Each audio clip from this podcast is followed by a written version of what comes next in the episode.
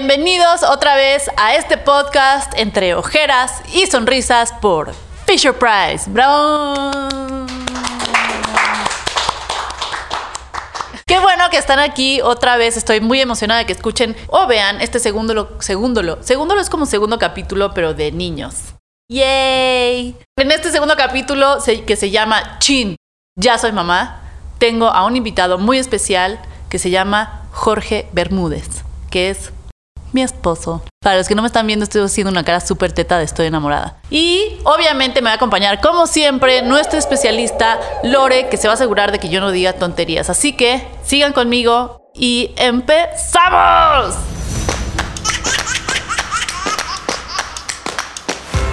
Fisher Price presenta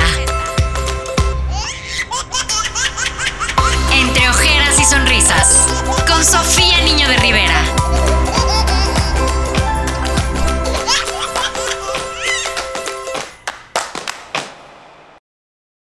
Y ya llegaron nuestros invitados, aparecieron como por arte de magia.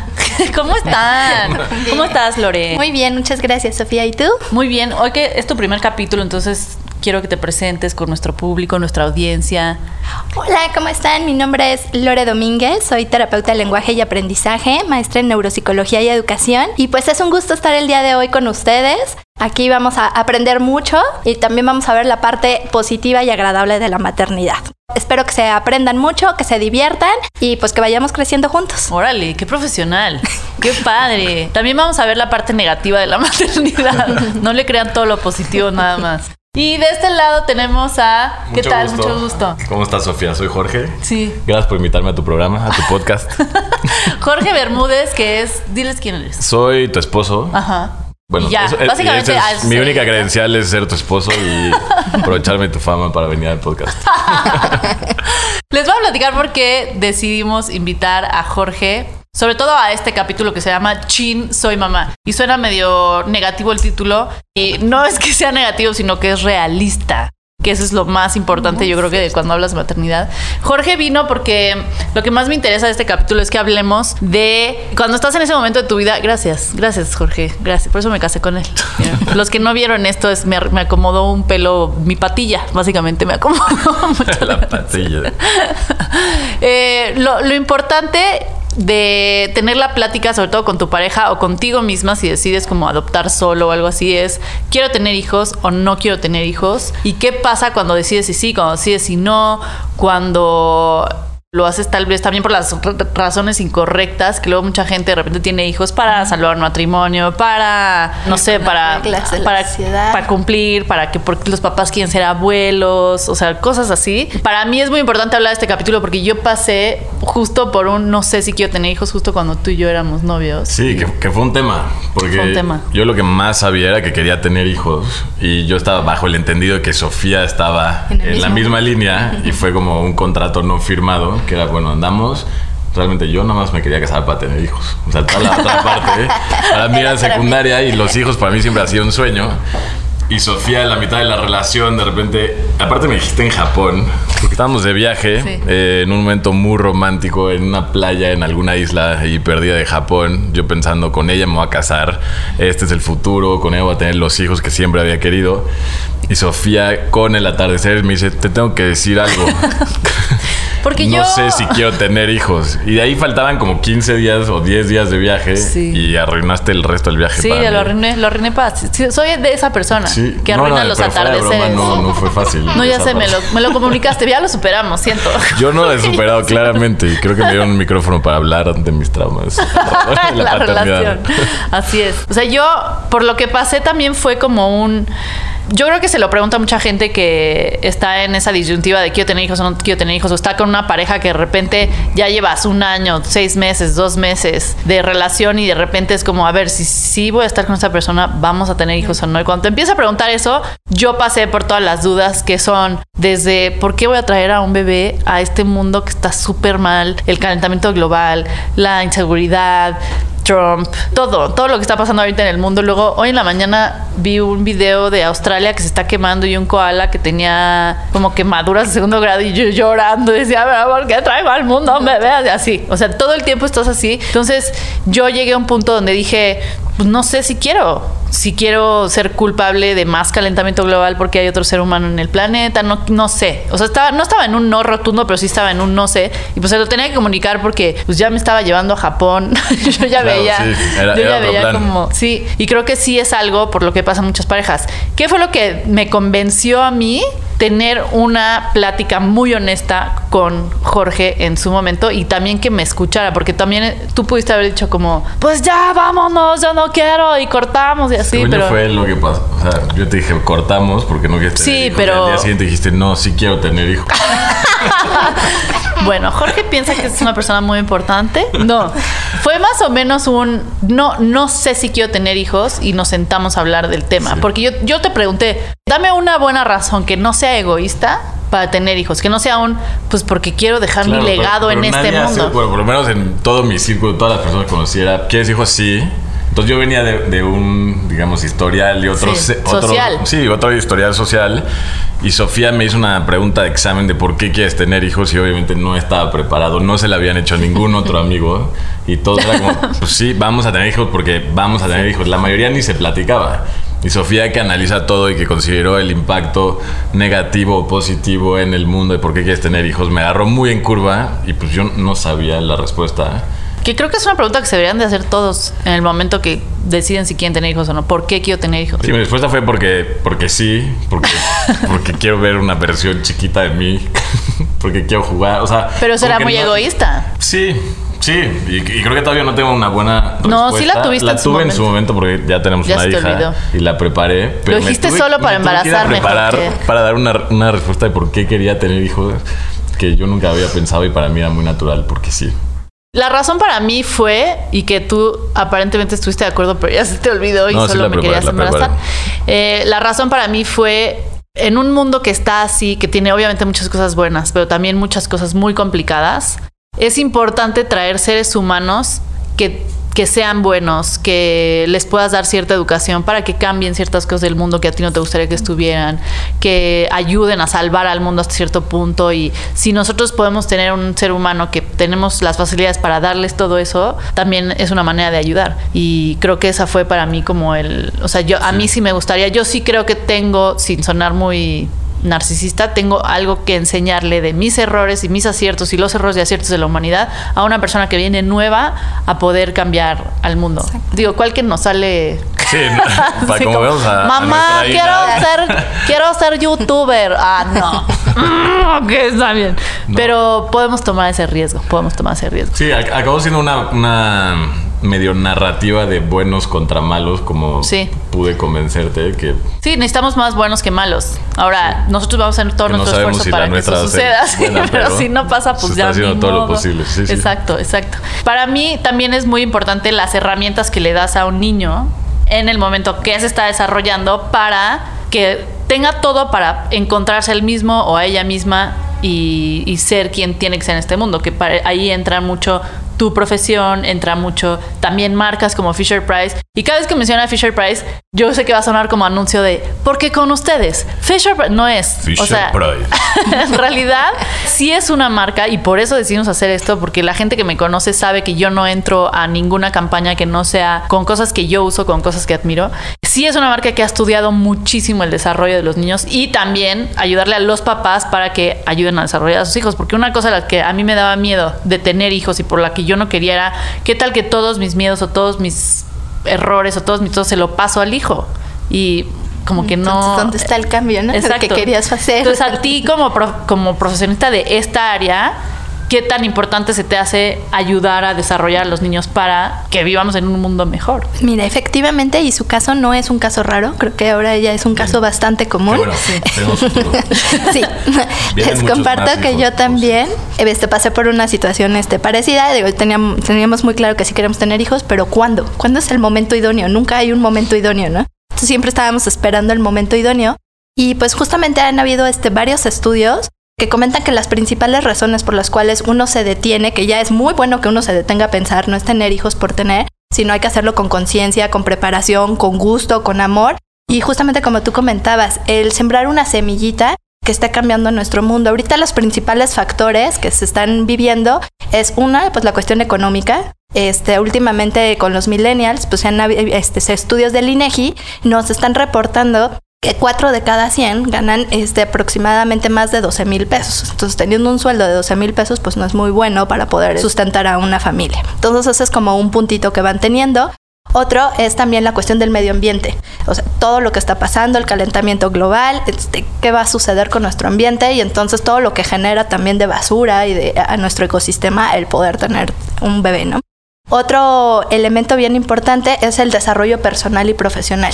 Entonces, muchas veces encontrar ese equilibrio no ha sido fácil y pues la gente empieza como a postergarlo y justamente se quedan en ese momento y cuándo iba a llegar ese momento. Entonces, estas son como una de las principales este, causas de por cuales podemos tener esta disyuntiva y como tú comentas, es una decisión muy importante y no es ser egoísta. Muchos de los también como tabús que se tienen es que la gente que no quiere tener hijos es porque son egoístas. No, al contrario, es una decisión con mucha conciencia que hay que tomar en pareja y pues ustedes lo manejaron muy bien. También una de las recomendaciones es eso, platícalo, sea abierto con tu pareja, que es con la que quieres formar, o si tú quieres ser mamá soltera o como tú decidas, que sea una decisión pensada, poniendo justamente los pros, los contras que tienen, pero al final tener una decisión con la que nos sintamos felices, que nos sintamos a gusto de lo que estamos haciendo, ya sea generar nuevas semillas para poder contribuir a un cambio que le hace falta a este mundo, o el estar desde lejos, pero también ayudando y haciendo un aliciente para que nuestros futuras infantes vayan creciendo. Entre ojeras y sonrisas. Con Sofía Niño de Rivera. Por Fisher Price. Muy bien. Escucharon el helicóptero. Es que somos muy millonarios en este podcast y tenemos helicópteros por todos todo el tiempo. Están llegando nuestros múltiples invitados. Para mí también fue importante al tomar la decisión hacer un estudio que sí se ha hecho de qué pasaría si la gente dejara de tener hijos porque no, este mundo se va a acabar, entonces hay que dejar de tener hijos. Sería un trancazo económico global muy fuerte. O sea, los países que dejaron de tener hijos... China, Europa, Japón, sí, están teniendo, están teniendo ya todas las consecuencias de eso, que ya tienen personas que ya son adultos mayores y no tienen generaciones que vienen, y entonces va a morir la economía porque es como, o sea, sí hay, yo digo que está perfecto el no tener hijos, está perfecto el sí tener hijos siempre y cuando todo sea consciente y esté equilibrado. Para mí también fue muy importante la decisión de me va a cambiar la vida por completo cuando tenga hijos. Por ejemplo, yo antes escuchaba a un bebé llorar y me daba igual, y ahorita escucho esto ¿Y no te da ansiedad? Mucha.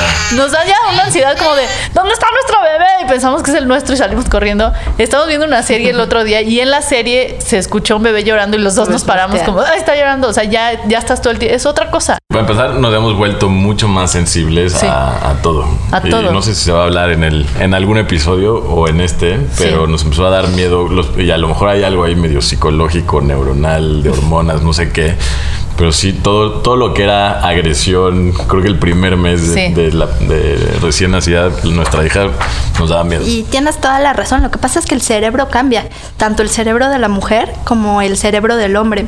Lo este, cuando estamos en la etapa del embarazo, el cerebro, vamos a decir, como que se encoge, empiezan a haber menos este, neuronas. Sí, se ve.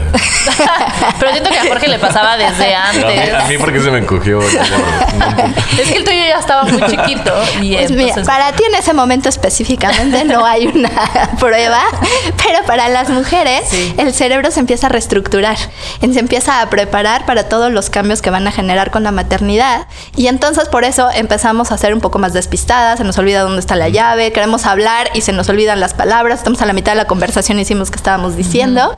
¿Y qué pasa después cuando nace el bebé? Nuestro cerebro empieza a crecer. ¿Por qué? Porque hace una reorganización y le da justamente un espacio a toda la parte de los sentidos. Nos hace estar más alerta a desarrollar el sentido del olfato, del gusto, del tacto, todos nuestros sentidos que estén en armonía y toda esta parte emocional también nosotros la empezamos a tener más exacerbada y de cualquier cosita empezamos a reaccionar. ¿Y esto por qué también sucede con los hombres? Porque los hombres empiezan a tener una conexión con los pequeños y a través de la experiencia es como se va generando este vínculo y esa liberación de la oxitocina, que es la hormona del amor. Entonces en las El mamás también libera oxitocina. Sí. Pero no tan no tú te quejabas de que tú no tenías oxitocina y por eso tenía ah, me decía, ah, sí, una, me decía una buena estrategia. Cuatro de la mañana yo con energía para darle de comer a mi bebé y así, Jorge, súper dormido y me decía, es que yo no tengo oxitocina y se dormía y yo, o sea, siento que estás abusando hormonalmente de tu deficiencia de oxitocina. Pero, por ejemplo, yo con Jorge considero, no solo porque es mi esposo, pero lo considero una persona muy inteligente, sabe solucionar problemas y así, pero luego lo veo poniéndole la camisetita para ponerle la pijama, que le pongo una camiseta que tiene cuatro botones, nada más que los cuatro están en diferentes lugares. No, no, es imposible No poner puede. esa camiseta. O sea, una persona que estudió universidad, que es muy inteligente, no puede ver dónde están los botones para ponerle la pijama a la bebé. O sea, es como, ¿por qué le pones esta pijama? Está bien. Y yo, Tienes una maestría. O sea, no puedes como nada más abrocharle porque sí les cambia, o sea, su cerebro sí funciona completamente diferente. Yo, siendo mamá, de repente hacía cosas que decía, no tenía ni idea de que era capaz de hacer lo que estoy haciendo. Y sí fue muy impresionante como que ver la transformación de los dos en el momento que decidimos tener bebés. Y para resumir un poco, porque ya creo que nos estamos alargando un poco en el capítulo, ¿no? Vamos bien, súper. Aquí dice que vamos súper. Por favor, sigue. Podemos estar aquí todo el día. No para resumir, para aumentarle entonces a esto. Yo, siguiendo hablando de miedos, ¿no te pasa que cuando estás bajando las escaleras agarrando a la bebé, sientes que te vas a caer y la vas a aplastar y por tu culpa se va a morir y así? Yo no se lo quería decir porque iba a decir, Chance La piensa que estoy loca, sí. No, sí. Él estaba peor que yo, resulta. de la depresión postparto y como que sí, sí, se movieron cosas ahí. Sí. Entonces, cualquier comentario así, yo. Tenía que ser muy medido. No, sí, y aparte sí fue en el momento que lo comunicas y dices, ah, ok, entonces no solo yo soy la loca que piensa que si me acerco tantito a una ventana y estoy cargando a la bebé, se puede caer cuando estoy a 500 metros de la Bebé. ventana y no pasa nada. O sea, son cosas que le pasa a todo mundo, no solo hormonal, pero también, más bien es mucho hormonal y también es mucho como siento humano. Exactamente, porque como se activa en el cerebro esa parte que nos hace estar alerta y de protección. Entonces, cualquier cosa, cualquier riesgo, volvemos a ser cavernícolas y entonces queremos sobreproteger a nuestro pequeño. Y hay cosas como las que tú comentas, o también me acuerdo de una este, prima que bañaba a su hija con, bebé- este, con agua Gerber, que no Ay, quería no, que ya. la cayera. Ay, no, ya. Sí, esa parte Entonces- no la pasamos nosotros. No. Podemos O sea, yo le pasar diferentes estilos. Pero fue sin sí. querer. Sí, pero no pasó nada. y la reacción de la mamá y el papá ahí sí fue, era Sí, muy fue muy, diferente. sí, fue muy diferente. O sea, sí, O sea, es sí que es que aguantan muchísimo. Aguantan más los bebés que nosotros luego porque sí están hechos para aguantar a los papás. Literal. Bastante. Es que vienen de hecho con una sobrecarga para justamente adaptarse a este medio. Estar muy calientes en cierta posición en este dentro de la panza cuando nacen, pues por eso vienen con esta parte como del cebito, que eso lo que les ayuda es que la transición con el cambio del clima se puedan este poner bien y lo de la vista, el cómo se va poniendo, al, este, va transcurriendo, pues todos estos son mecanismos de defensa que van teniendo los pequeños para poderse adaptar. Entonces son muchísimo más fuertes de lo que creemos.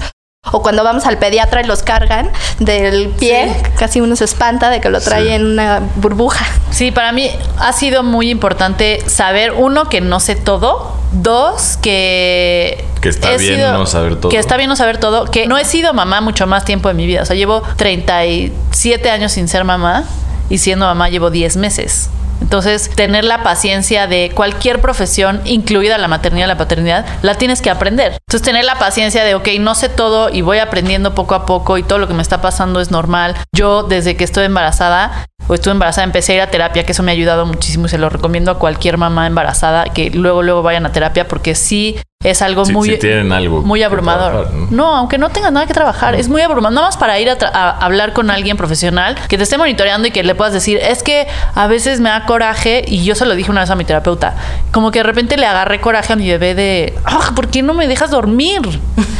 Y, pero le estás agarrando y luego te da culpa porque es como, ¿cómo, le, ¿cómo estoy sintiendo eso de algo que además es mi hija? O sea, ¿cómo puedes? Entonces, todas esas emociones, si no las trabajas, pueden ser muy abrumadoras. Entonces, yo lo que más he aprendido, sobre todo de esta etapa de, por eso le pusimos chin, soy mamá a este capítulo que es como cuando te vuelves mamá, cuando te vuelves papá, hay muchos momentos en el transcurso de la maternidad y paternidad que piensas, chin, chin, soy mamá, estoy chin, soy papá. Y no es que no quieras, no es que seas mala mamá, no es- sino que nada más te estás adaptando a tu nueva vida. Entonces, para nosotros fue, es, siempre ha sido muy importante el decir, una vez te pregunté, ¿no te da flojera a veces cuidarla? 100%. Y Jorge dice, sí, claro, claro que me da flojera cuidarlo. O sea, todo eso creo que es muy importante considerar. Y lo que más nos ha ayudado, o por lo menos a mí, es uno, darme cuenta que los seres humanos necesitamos bebés y necesitamos niños para generar empatía en el mundo. O sea, yo cada vez que voy en la carriola me dejan pasar más los coches que cuando voy yo sola.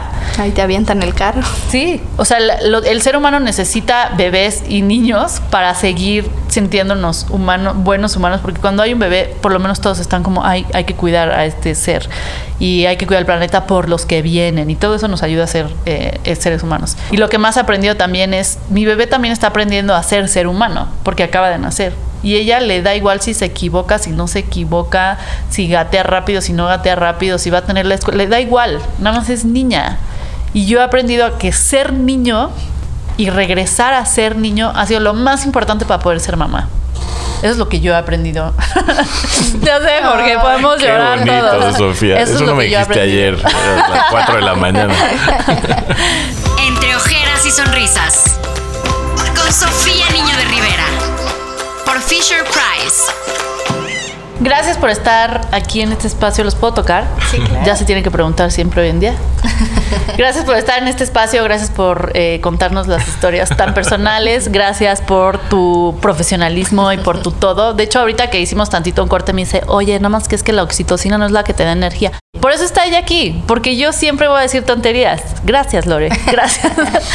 Gracias a ustedes por escuchar y por ver este podcast entre ojeras y sonrisas por Fisher Price. Acuérdense que todos los jueves a las 12 vamos a subir un nuevo episodio, entonces los espero en el siguiente episodio que va a haber una invitada muy especial.